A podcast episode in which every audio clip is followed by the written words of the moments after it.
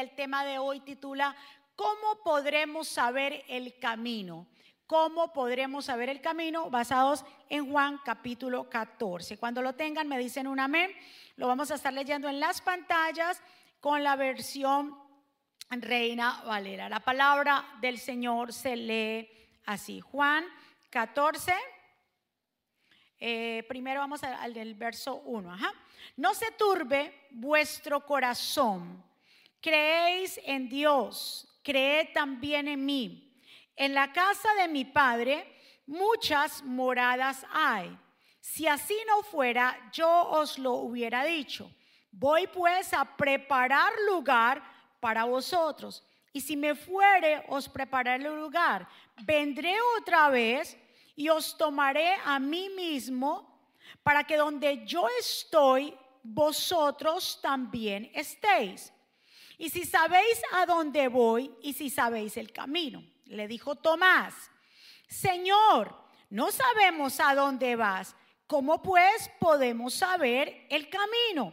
Jesús le dijo, yo soy el camino, yo soy la verdad y la vida. Nadie viene al Padre sino por mí. Si me conocieres también a mi Padre, os conoceréis.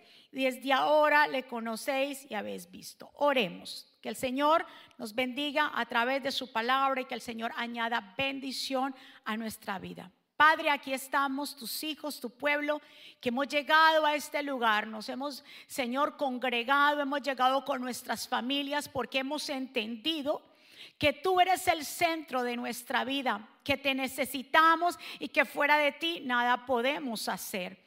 Te pido, Señor, que tu palabra, que es santa y bendita, es tu palabra la que, Señor, renueva nuestros pensamientos. Te pido que esta semilla que va a ser sembrada en cada corazón produzca a nosotros fruto que eches fuera todo espíritu de distracción, Señor, en el nombre de Jesús. Te damos la bienvenida a ti a este lugar, Espíritu Santo. Tú eres el pastor de esta iglesia. Te pido por una renovación en la mente y en el corazón. Me pongo a un lado para que tú te establezcas, para que pases un carbón encendido por mis labios, Señor. En tus manos estamos.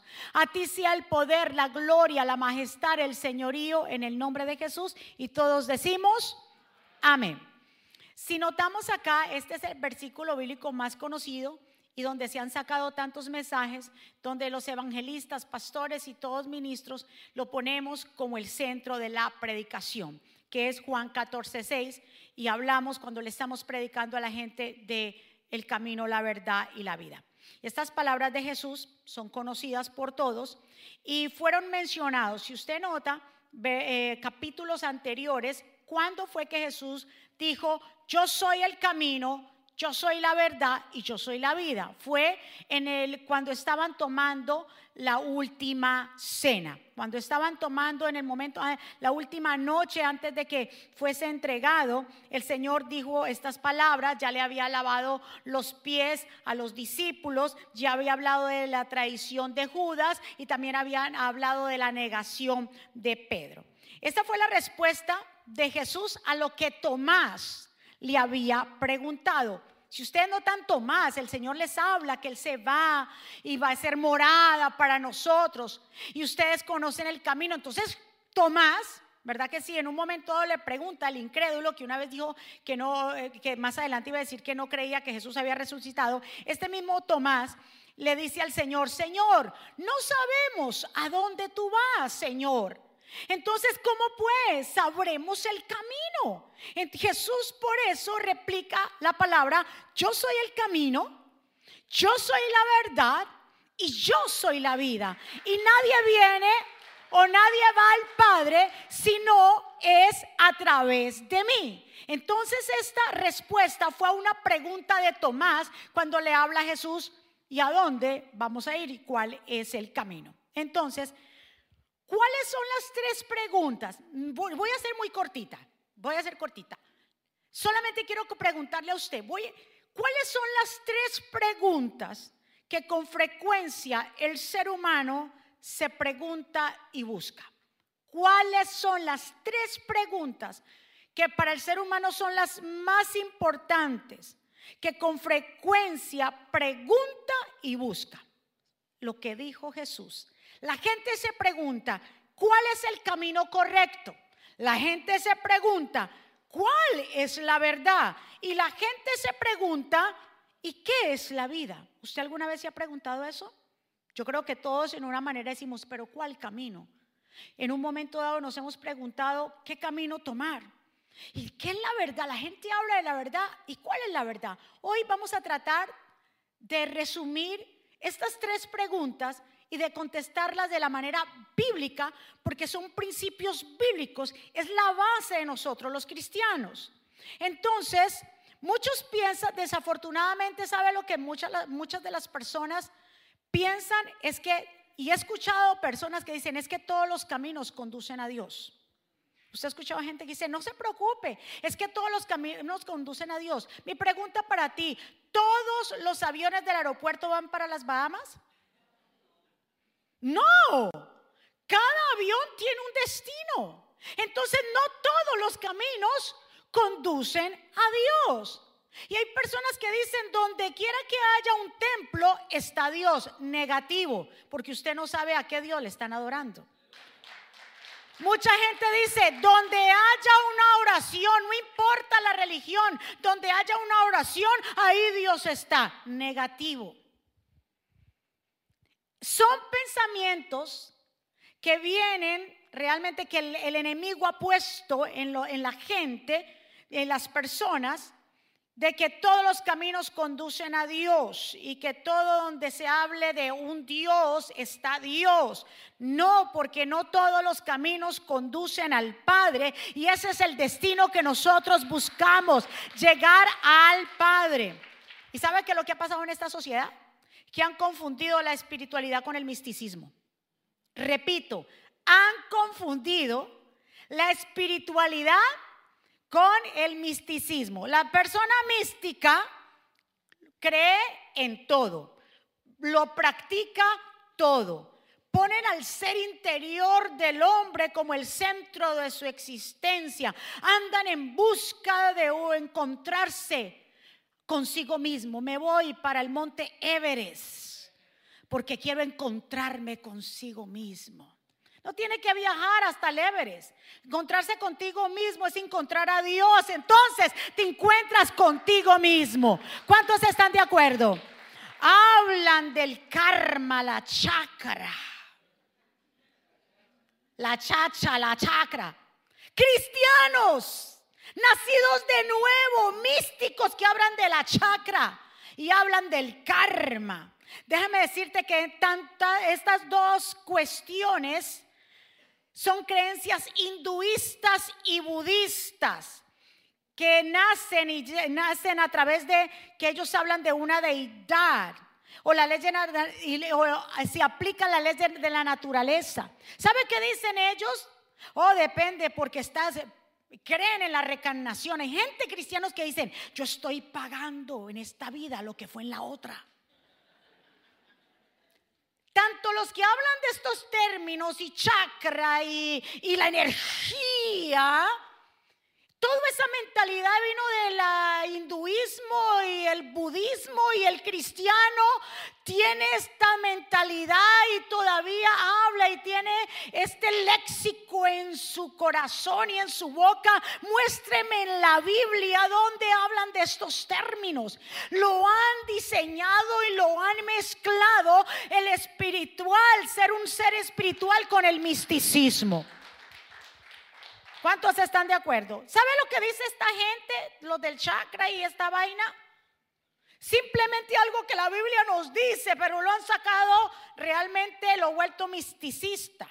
Los buenos actos, dicen ellos. Miren esto, los buenos actos traen bendiciones, los actos dañinos traen maldiciones. Y algo nuevo es eso.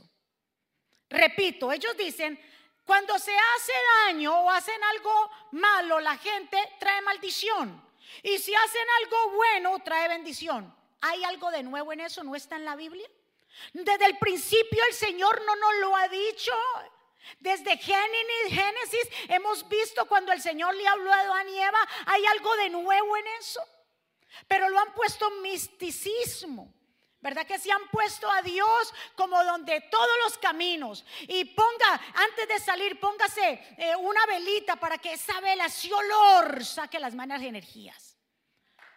No, cristianos creyendo en esta basura, hablando del karma y hablando de la alergia y el bendito chakra. Reprenda al diablo con todos sus secuaces, porque eso no va en la palabra. ¿Qué es lo que va en la palabra? Porque si usted habla de esas cosas, cree en la reencarnación. Es que yo voy a hacer buenas obras para que cuando me muera y vuelva a revivir en la otra vida no sea una vaca. Porque en la reencarnación piensan que pueden ser animales. Y creen en esa basura. Pero déjame decirte, la Biblia no habla y nos dice que el ser humano no tiene reencarnación. Mira lo que dice Hebreos 9:27. Todos nosotros morimos. ¿Qué dice ahí? ¿Cuántas veces morimos? Una sola vez. Y después vendrá el juicio. De la misma manera, Cristo se ha ofrecido una sola vez para que muchos seamos perdonados de nuestros pecados. Desde después Él volverá otra vez al mundo, pero no para morir por nuestros pecados, sino para salvar a todos los que esperamos su venida. Entonces, ¿cuántas veces muere un ser humano? Una sola vez. Así que olvídese del cuento de la reencarnación. Una sola vez. Es una sola oportunidad que tenemos. Diga conmigo, es una sola. Es una sola y por eso tenemos que aprovecharla al máximo. La Biblia habla bien claro en Job, lo dice 4.8. He podido comprobar que quien mal anda, eso está ahí en la Biblia. No necesita el chakra ni el otra cuestión. La Biblia lo dice. Por tu fruto lo conoceré. Lo que tú siembres, eso vas a qué? A cosechar. Listo. Mire lo que dice en Mateos 26, 52. Pedro, pero Jesús le dijo, guarda tu espada, le dijo a Pedro, porque al que, al que mata con espada, con espada lo matarán. Es así de simple. No hay que ponerle misticismos a las cuestiones. Yo vengo a decirte que no mezcles, repito, la espiritualidad con el misticismo. La espiritualidad, ¿qué es la espiritualidad de un ser? La espiritualidad se desarrolla cuando un creyente ha nacido de nuevo. Cuando usted abre el corazón a Jesús, ahí empieza tu espiritualidad. Porque antes de Jesús nosotros, nuestro espíritu estaba muerto. Estábamos separados de Dios. Pero cuando viene Jesús y alumbra nuestra vida, ahí empezamos a ser seres espirituales. Pero esto empieza solamente cuando la persona ha nacido de nuevo. Y entonces tiene una consistencia y esa lección de haber nacido de nuevo, esta persona se rinde al Espíritu Santo, muestras frutos de lo Espíritu. Pero lo tanto la espiritualidad implica una elección que hacemos para conocer y creer. Y es una relación cotidiana con el Señor Jesucristo. Eso es espiritualidad.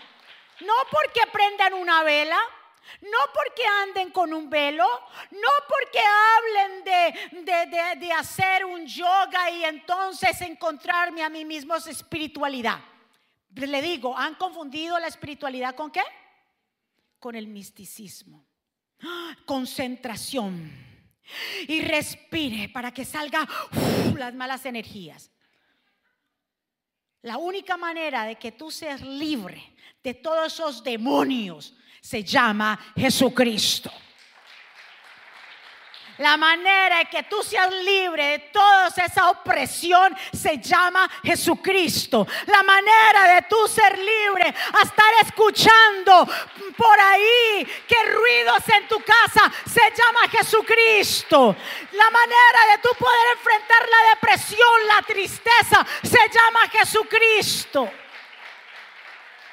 No porque prendas una vela, no porque dejes ajos detrás de la puerta. No porque dejes ramas de sábila puestas al lado de la puerta. Como decir que nuestra vida sí. Nos decían antes, cuando una visita desagradable vaya a su casa y quiere que se vaya rápido, ponga la escoba detrás de la puerta y échele sal. ¿Y cuántos hicimos eso? En el mundo. Porque, sí, Mire, llegaba fulanito y como yo era pequeña, eso estaba cuando era pequeña y como me habían enseñado, yo cogía la escoba rápido.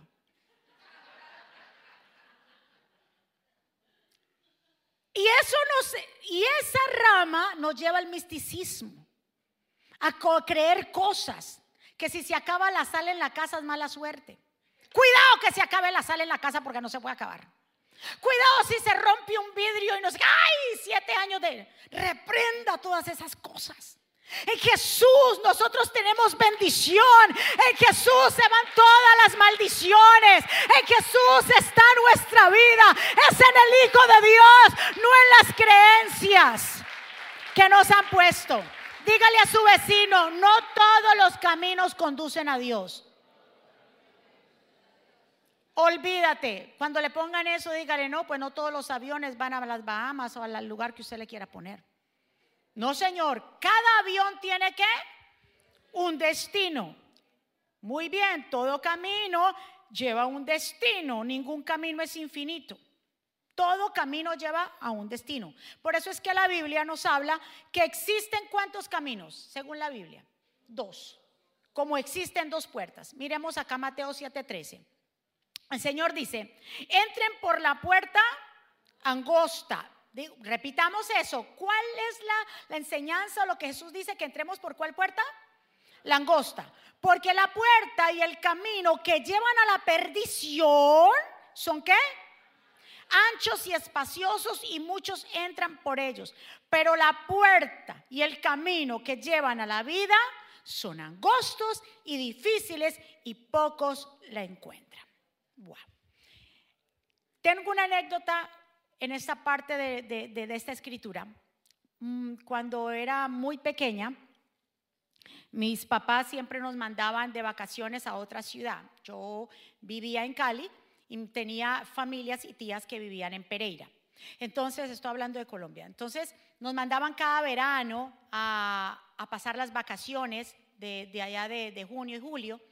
Mi tía era cristiana y llegábamos allá. Ella nunca nos obligaba a ir a, la iglesia, pero sabíamos que ah, siendo pequeñas, pues la, acompañábamos a los cultos, era una iglesia pentecostal. Pero ella tenía, mire la importancia de muchas veces tener cosas en la casa colgadas que uno cree que los muchachos no la leen o no lo ven, pero sí. Yo tenía alrededor de 10, 12 años y ella siempre tenía un cuadro grandísimo en el comedor un cuadro grandísimo y cada vez que yo me sentaba a comer me concentraba en ese cuadro. Y yo miraba ese cuadro y lo miraba y muchas veces me paraba y otra vez lo observaba y eso a mí me causaba como cierto temor. Obviamente era Dios trabajando desde muy pequeña en mi, en mi vida y volvía y lo miraba y leía la escritura que estaba ahí yo decía, Dios mío, sí, hay dos caminos. Y cuando estaba hablando de dos caminos y buscando algo para asemejarle a ustedes, me encontré con el cuadro y me volví y me remonté. Ese era el cuadro que ya tenía. Fue un cuadro que estuve revisando, fue un cuadro que alguien, alguien británico lo hizo en 1800 y pico y lo, pues, le hicieron copias. Pero este era el que ella tenía grande en, la, en el comedor y me llamaba mucho la atención y me estremecía porque ustedes notan ahí que habían, ahí se ven dos caminos. ¿Sí o no? El camino, usted ve el ancho donde todo el mundo entra, donde alguien le está pegando a un burrito, que eso también me puse a llorar por eso. Eh, eh, iba para arriba, usted ve todo el mundo, habían peleas, había gente, pero ¿hacia dónde iba ese camino? Hasta la destrucción, un infierno allá. ¿Ve? Pero también el camino angosto, que alguien estaba predicando, había una Biblia afuera, pocos entraban, era chiquito las escaleras, había una cruz al principio y al final que había el reino. Y eso me causó porque sí, la gente piensa que hay muchos caminos. Pero vengo a decirte que la Biblia nos habla, como lo dije aquí en Mateo 7:13, que hay solamente dos caminos. Y que nosotros tenemos que aprender a decidir a cuál camino tomar. Si es el camino angosto, que es el que nos lleva a la bendición, es el que nos lleva a la vida eterna, o el camino ancho, donde todo el mundo qué? Entra. Pero déjame decirte que la manera en que lo pintó este señor fue totalmente erróneo. Solamente le traje eso porque fue algo que yo visualicé, me causó, realmente me estremeció, pero la Biblia nos habla, miren esto, yo se lo voy a leer y yo creo que usted eh, tengamos discernimiento de lo que el Señor nos dice. Dice así, entren por la puerta angosta, porque la puerta y el camino que llevan a la perdición son anchos y espaciosos, y muchos entran por ellos. Pero la puerta y el camino que llevan a la vida son angostos, miren esta parte última, y difíciles y pocos la encuentran. Entonces, no es que estén los dos caminos como lo pinta el, el autor aquí, el pintor, es que tengamos aquí, estamos enfrente, ¿será que entro por aquí o será que entro por acá? No, son caminos que van realmente eh, opuestos. Todos nacimos en la puerta ancha, todos nacimos, ¿verdad que sí? Haciendo lo malo, el pecado, pero cuando realmente queremos encontrar el camino verdadero. Le damos la espalda al camino ancho y ahí entonces empiezo y encuentro el camino angosto. Hay que darle la espalda al camino ancho que es el mundo y el pecado para encontrarme con el camino angosto que me lleva a la vida eterna. No es que usted se va a encontrar y Tim Marín de dos.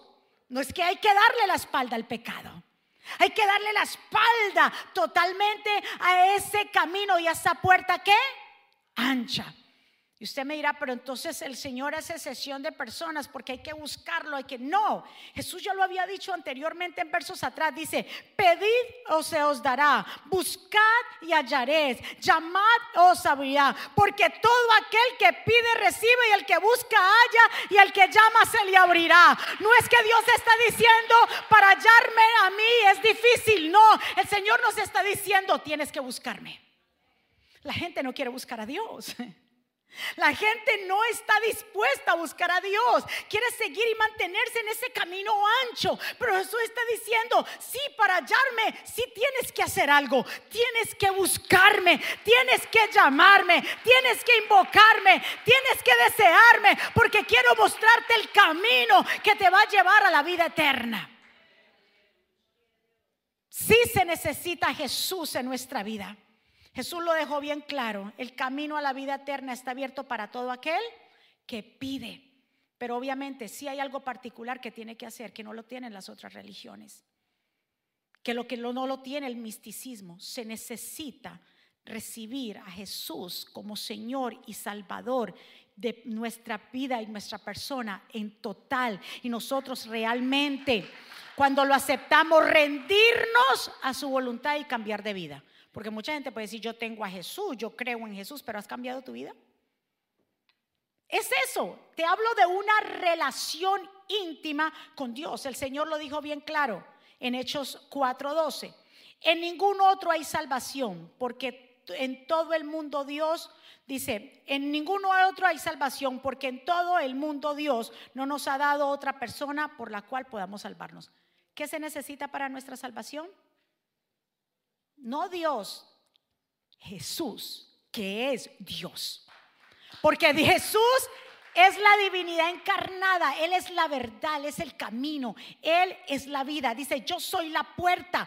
Juan 19, yo soy la puerta, que por mí entra, se salvará. Será como una oveja que entra y se sale y encuentra pastos. Pues no todo el mundo, no todas las religiones, no todo donde usted ve que haya un templo está Dios. Se necesita Jesús como Señor y Salvador, no como profeta como lo tildan otros, no como el Hijo de Dios, el Mesías, el Hijo del Dios viviente. Si no, no hay relación. ¿Cuántos están? Entonces ya sabemos que Jesús es el que? Camino. Él es el camino, porque hoy estamos desglosando este verso bíblico y vamos a tratar de, de, tratar de organizarlo. Él es el camino porque la Biblia lo dice, no existen más caminos. Él dijo, hay dos puertas. Usted escoge la de la bendición o de la maldición. Ahora miremos la verdad. Dice, yo soy el camino, ahora yo soy qué? La verdad. Todos andan en busca de la verdad. Las miles de religiones dicen que tienen la verdad. Pelean por esta verdad. Yo tengo la verdad. El otro sale por allá. Yo tengo la verdad. Yo tengo la verdad. Pero ¿cuál es la verdad? ¿Qué es la verdad? Para usted, ¿qué es la verdad? Para ellos han creído una verdad que según su parecer están basadas en pensamientos de hombres que se les hacen creer que es la verdad, pero ninguno de ellos lo reconcilia con Dios.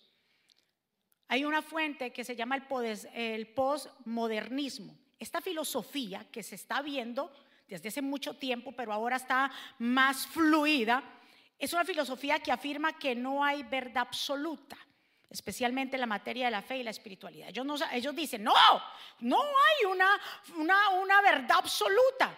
La verdad es lo que tú quieras creer, esa es la verdad, según ellos. Espérese. Según ellos, la verdad para ellos, para este, eh, eh, esta filosofía postmodernista, quiere decir que lo que tú crees eh, para ti es la verdad, que no hay una verdad absoluta. Cuando la Biblia sí me habla que tenemos la verdad absoluta, va- vamos a partir de ahí, porque si tu mentalidad es que no hay una verdad absoluta, entonces no puedes creer en Cristo, porque entonces cada uno cree lo que piensa y para ellos esa es la verdad, y por eso están perdidos. ¿Por qué esta sociedad está tan perdida? ¿Por qué los jóvenes declivan y de- se desmayan con cualquier cosa? Porque no están creyendo en una verdad absoluta. Creen que cada cabeza es un mundo y lo que tú piensas está bien y se acabó. Déjame decirte que eso no es así. La Biblia nos habla y nos consta a nosotros lo que dijo el Señor en Juan 1.14. Aquel verbo fue hecho carne y habitó entre nosotros y vimos su gloria, la gloria como el unigénito Padre que llenó de gracia y de verdad. El verbo se hizo carne, el mismo Dios se hizo carne. A partir de eso tenemos la verdad absoluta. Es lo que dice el, poder- postmodernismo es, eso puede ser verdad para ti, pero para mí no. Entonces, apartamos de allí, usted allá y yo acá. La Biblia no nos habla eso. Jesús es veraz. Jesús fue tan obediente que se hizo hasta la muerte. Mire lo que dice Filipenses 2:7, sino que se despojó a sí mismo tomando en forma de siervo, hecho semejante a los hombres y estado en la condición de hombre, se humilló a sí mismo haciendo obediente hasta la muerte y muerte de cruz, por lo cual Dios también le exaltó hasta lo sumo y le dio el nombre que sobre todo nombre, para que en el nombre de Jesús se doble toda rodilla de los que está en los cielos, en la tierra, debajo de la tierra y toda lengua confiese que Jesucristo es el Señor para la gloria del Padre. Ahí empezamos, esa es la verdad absoluta, que el Hijo de Dios vino a esta tierra y se encarnó. Él es el único camino que tenemos nosotros de salvación. Esto significa que encontramos la verdad absoluta que nos conduce a la reconciliación y la vida eterna. ¿Y se llama quién? Jesucristo. Esa es nuestra verdad absoluta. Jesús es la verdad porque en Él se revela la manera plena de la perfecta voluntad del amor de Dios. Y porque en Él encontramos el camino hacia la salvación y la verdad última sobre la realidad y el propósito de nuestra existencia. Usted sabe que Pilato, y ya casi para terminar, usted sabe que Pilato le preguntó cuando llevaron al Señor al, al pretorio, cuando lo iban a condenar y a, y a crucificar. El Señor tiene una conversación con este gobernador romano. Y este gobernador romano le pregunta a Jesús, Jesús. Pilato le pregunta a Jesús, entonces, ¿tú eres el rey? Jesús le respondió, mire esto. Tú lo dices, soy rey. Yo para esto he nacido y para esto he venido al mundo. Para dar testimonio de qué? ¿Quién es la verdad? ¿Y la verdad absoluta? Cristo. Absoluta. No hay variación. La verdad no es que nosotros la podemos combinar y entonces combinó esto. No, la verdad es Cristo. Y en Él se basa nuestra fe. No es que yo la combine con misticismo, con esto. Él es el centro de la plenitud de la vida. Mire lo que le dice, yo he venido a dar testimonio de la verdad. ¿Está hablando de qué? De la verdad. Él es la verdad.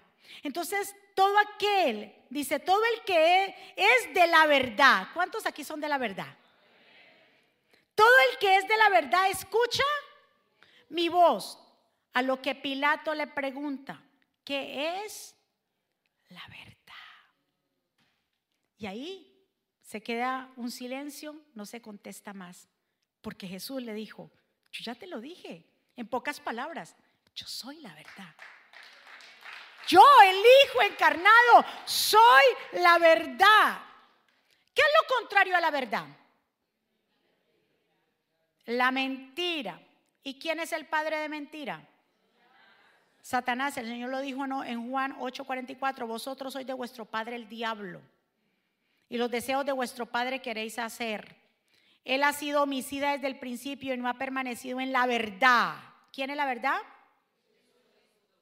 Él no permaneció en la verdad, él tenía. Recuérdese, el enemigo estaba en el cielo con la verdad, pero él no quiso permanecer con la verdad.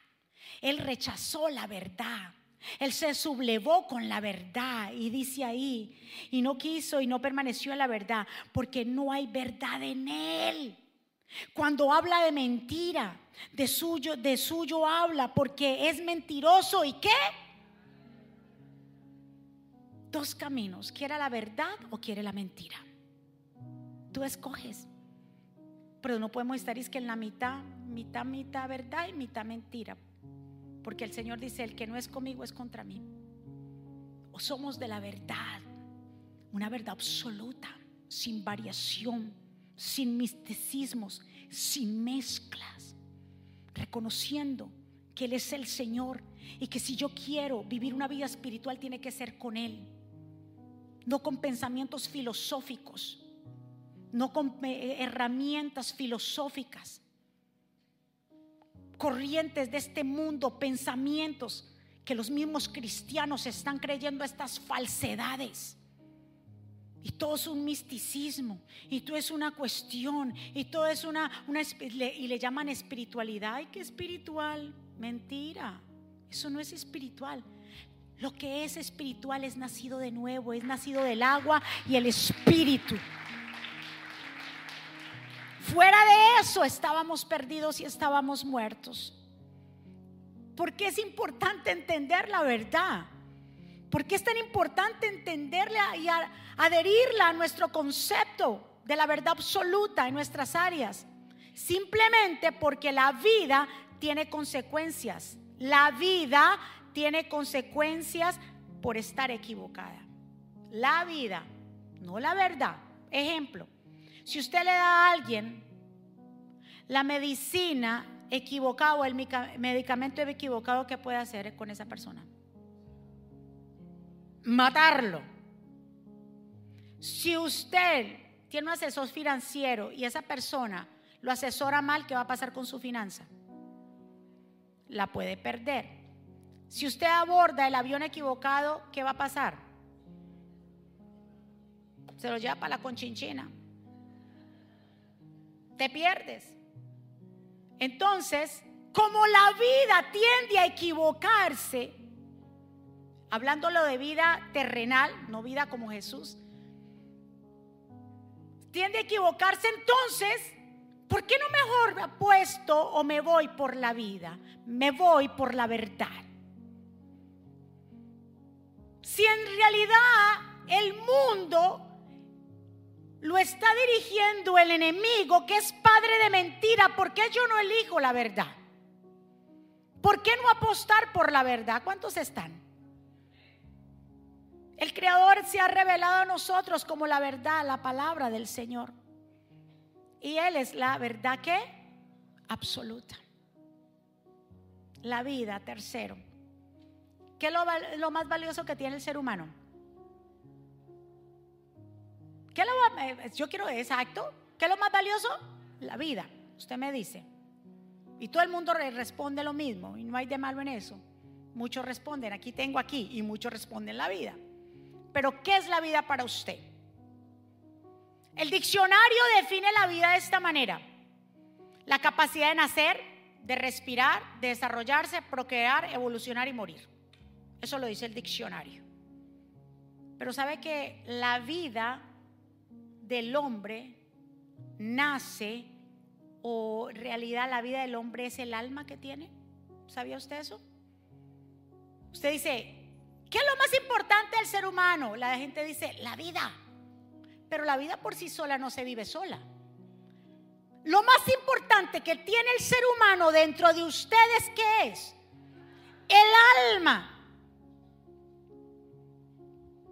El alma, una persona sin alma puede vivir. No está totalmente qué?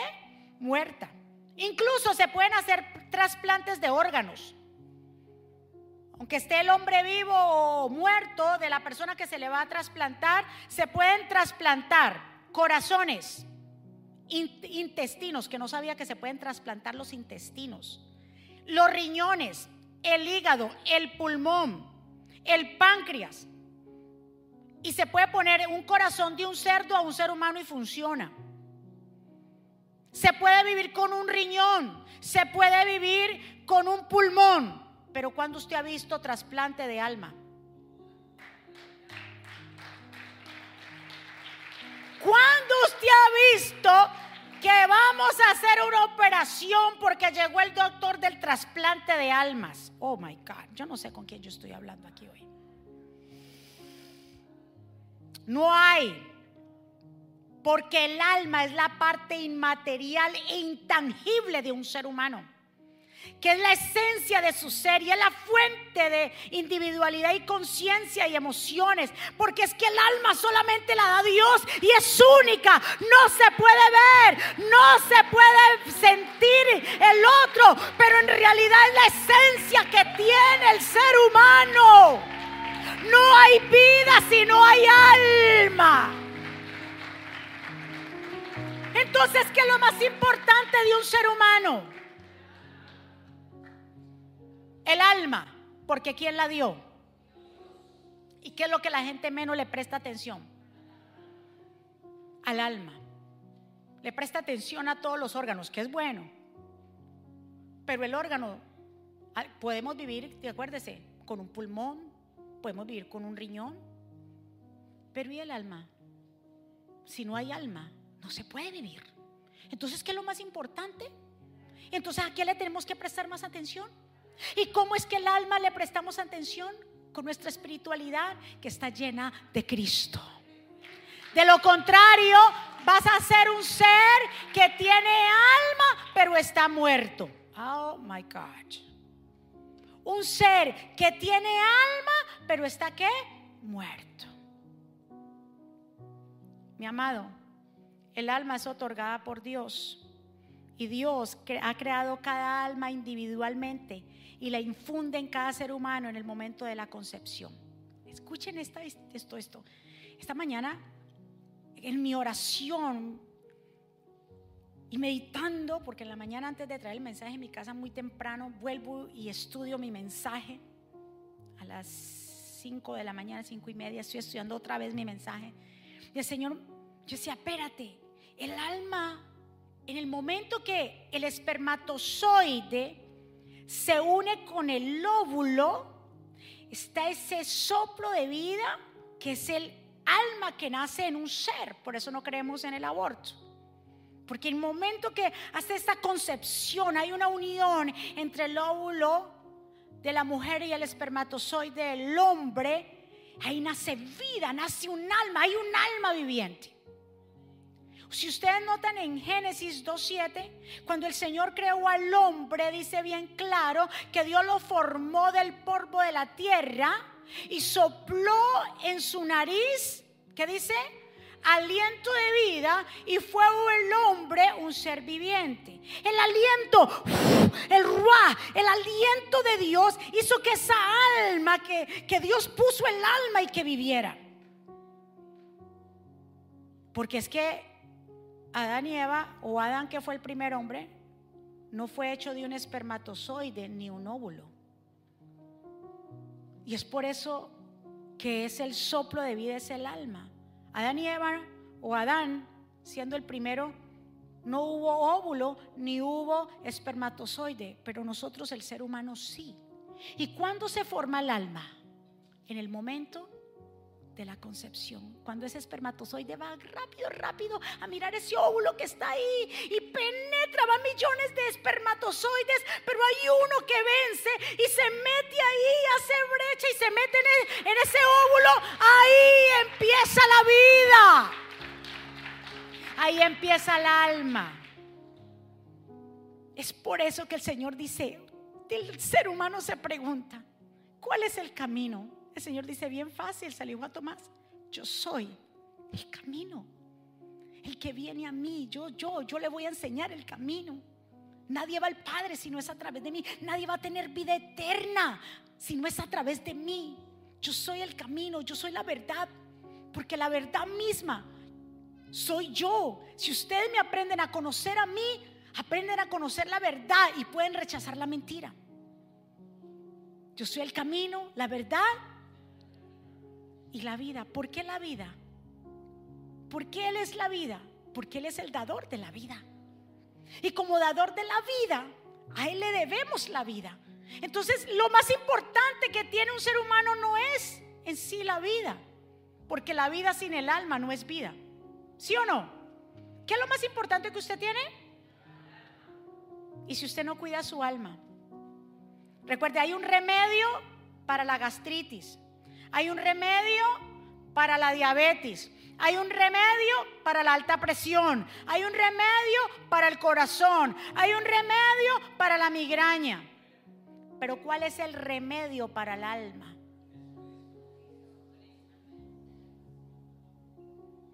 Sí, mi amado. Y es lo que menos la gente busca. Le gusta más el misticismo. Le gusta más las creencias. Se aferra a cosas terrenales, a filosofías que salen todo el tiempo. Se aferran a cosas que no son.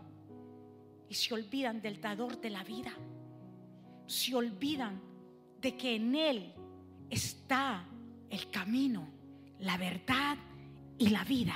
Y que nadie va a tener vida eterna ni va a conocer el camino si no es a través de Jesús. Póngase de pie en esta mañana. Hemos desglosado este verso bíblico tan conocido. Yo soy el camino.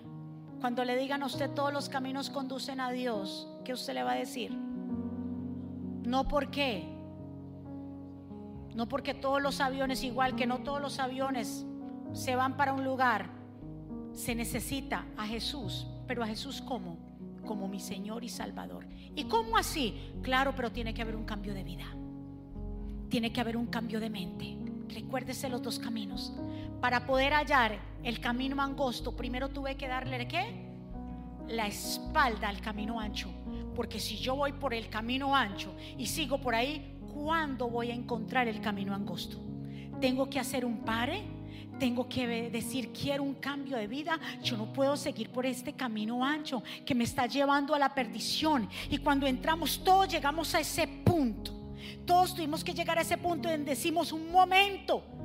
Yo quiero saber cuál es el camino, porque el camino que estoy tomando no es este. Yo necesito tener algo diferente, encontrar algo diferente y comenzamos a hacer como una mirada introspectiva y comenzamos a orarle a Dios, aunque no lo hemos conocido, deciremos, Señor, ayúdanos. Y el Señor viene y nos alumbra y podemos dar esa vuelta y podemos encontrarnos con ese camino angosto que nos lleva a la vida eterna. Levante sus manos hacia el cielo, ahí donde usted está. Espíritu Santo, bienvenido a este lugar. Te pido, Señor, que obres en cada vida, en cada corazón en esta casa. Te pido, Señor, que tu voluntad se haga, que seas tú obrando de una manera sobrenatural, Señor. Sí, Señor. Creador del cielo y la tierra. Sí, Jesús la tierra brilla con su esplendor, su voz resuena como un estruendo, como un estruendo grande y fiel, tú eres rey, Cordero Santo, poderoso, poderoso Dios, grande tú eres Santo, poderoso, poderoso Dios. Nada se compara. Exaltado Gracias por tu salvación, poder Señor. y gloria. Gracias. Y gloria. Sí, Jesús. Todo reino y nación se rinden en adoración. Tú reinas. Y tú reinas. Vamos, dígale. Grande y fiel, tú eres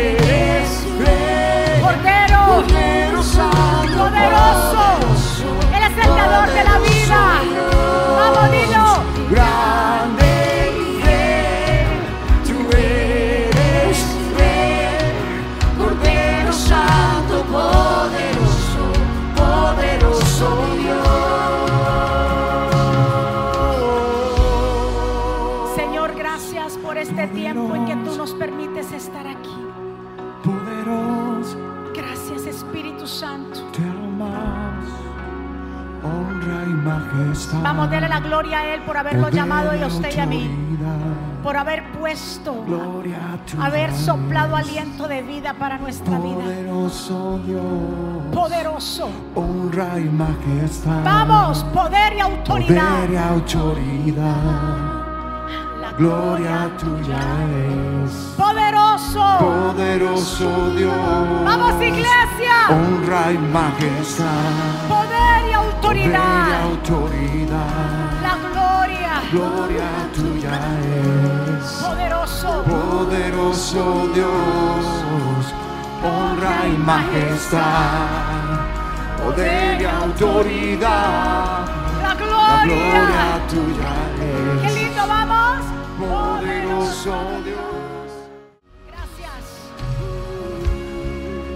Gracias porque tú eres el camino, porque tú eres la verdad y porque tú eres la vida. Porque tú nos enseñaste el camino. Cuando estábamos perdidos, Señor, abriste nuestros oídos espirituales. Quitaste la venda con la cual nosotros estábamos y andábamos y pensábamos que estábamos bien. Y nos enseñaste el camino nuevo. Porque tú eres el camino que lleva a la vida eterna. Porque tú eres la verdad absoluta y no hay mezcla en ella. Porque solamente a través de ti podemos llegar al Padre. Porque solamente de ti podemos tener reconciliación. Porque tú eres el reconciliación, la reconciliación y el Padre envió a su Hijo amado. Porque de tal manera amó Dios al mundo que entregó a su Hijo y lo envió a esta tierra. Para que todo aquel que en él crea no se pierda, mas tenga vida eterna. Si creemos en Él, creemos en el Padre. Si creemos en Jesús, sabemos el camino. Si lo adoramos a Él, el Señor nos enseñará la verdad. Y aunque pasemos por valle de sombra y de muerte, el Señor nos sostendrá. No te apartes de la verdad. No te apartes de Jesús. No te apartes de aquel que te dio la vida. Nosotros no vinimos a esta tierra por casualidad. Nosotros no llegamos a esta tierra porque sí. Dios hizo esa alma. Tú eres el alma. Dios te creó a ti especial. Dios te creó a ti único. Dios no se equivocó, no se equivo- equivocó contigo cuando te dio vida. Dios no se ha equivocado con ninguno de los que estamos aquí. Oro por tu vida en esta mañana para que sea Dios el que obre, para que esta verdad que hoy hemos aprendido nos siga, sea el fundamento de nuestra vida. Señor, llévate fuera todo espíritu contrario en el nombre de Jesús. Enmudece todo espíritu contrario en el nombre poderoso de Jesús. Espíritu Santo, aquí hay liberación. Oh Dios mío, Padre, escúchame pueblo. Aquí necesito a los intercesores. Ay Dios mío, y necesito a los intercesores que comiencen a interceder. Porque el Señor, ay Padre, ay Dios mío. Vamos, vamos, vamos. La gloria tuya es poderoso Dios, Ay Dios, poderoso Dios, oh Dios. poderoso Dios. La gloria tuya es Poderoso. poderoso Dios, Vamos. poderoso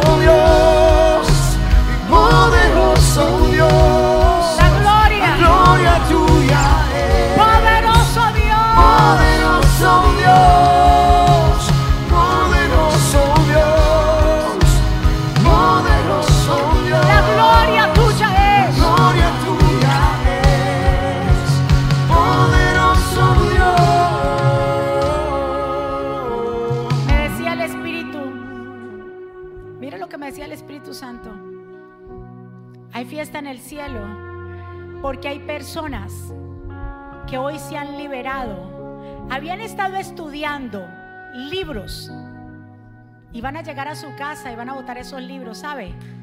Han estado estudiando libros de metafísica. Yo no sé quién tú eres. Yo no sé quién tú eres, pero el Espíritu no se equivoca. Y el Señor me dijo, hoy has derribado. Hoy, Dios mío, filosofías de mentira. El Señor las ha derribado hoy a través de su palabra. Y el Señor me dice, van a llegar y van a quemar esos libros. Porque los, en vez de acercarme a mí, los estaba apartando de mí. Tenían la intención de buscarme, pero cada día están más apartados.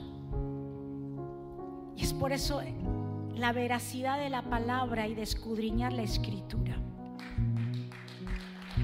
Porque somos cuerpo, alma y espíritu. Y el Señor dice que nos santifiquemos en cuerpo, alma y en espíritu. Somos seres que Dios ha hecho. No estamos aquí por casualidad. Levante su mano y vamos a orar porque ya nos vamos. Padre, gracias por este tiempo. Gracias por las vidas que están aquí, las vidas que nos están viendo allá que pensaban que andaban por un camino correcto, pero lo habían combinado con supersticiones y misticismos y filosofías de demonios. A través de tu palabra tú nos libertas, Dios. Oro por cada vida que está aquí, por cada vida que está allá. Si hay alguien hoy que quiera hacer esta oración. Esta oración es de reconciliarse con Dios. Esta oración es volver a nacer de nuevo. Si quieres nacer del agua y del espíritu y permitir que el Señor te enseñe, te invito a que donde tú estás repitas conmigo esta oración, Señor Jesús. Yo te doy gracias por mi vida. Yo te pido perdón por mis pecados. Yo te recibo como mi Señor y suficiente Salvador. Reconozco que tú eres el Hijo de Dios. Reconozco que eres el Mesías, el Hijo del Dios viviente. Reconozco, Señor, que resucitaste al tercer día. Te pido y te entrego mi familia y mi vida.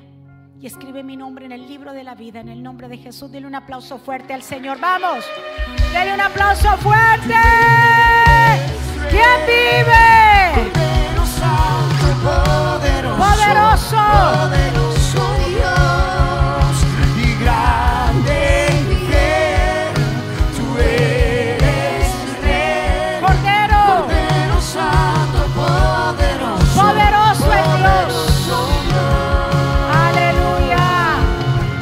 Aplauso fuerte. ¿Quién vive?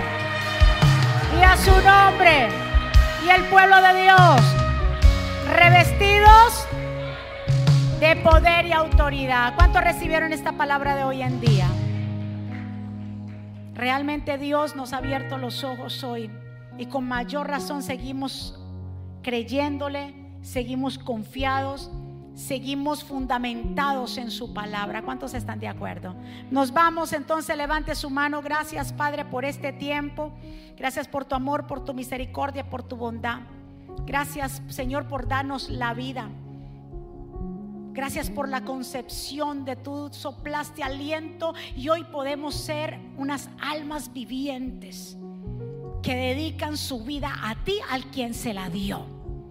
Agradecimos estamos, Señor, de volvernos a encontrar, de encontrarnos con el Creador, con el que me creó, con mi Hacedor.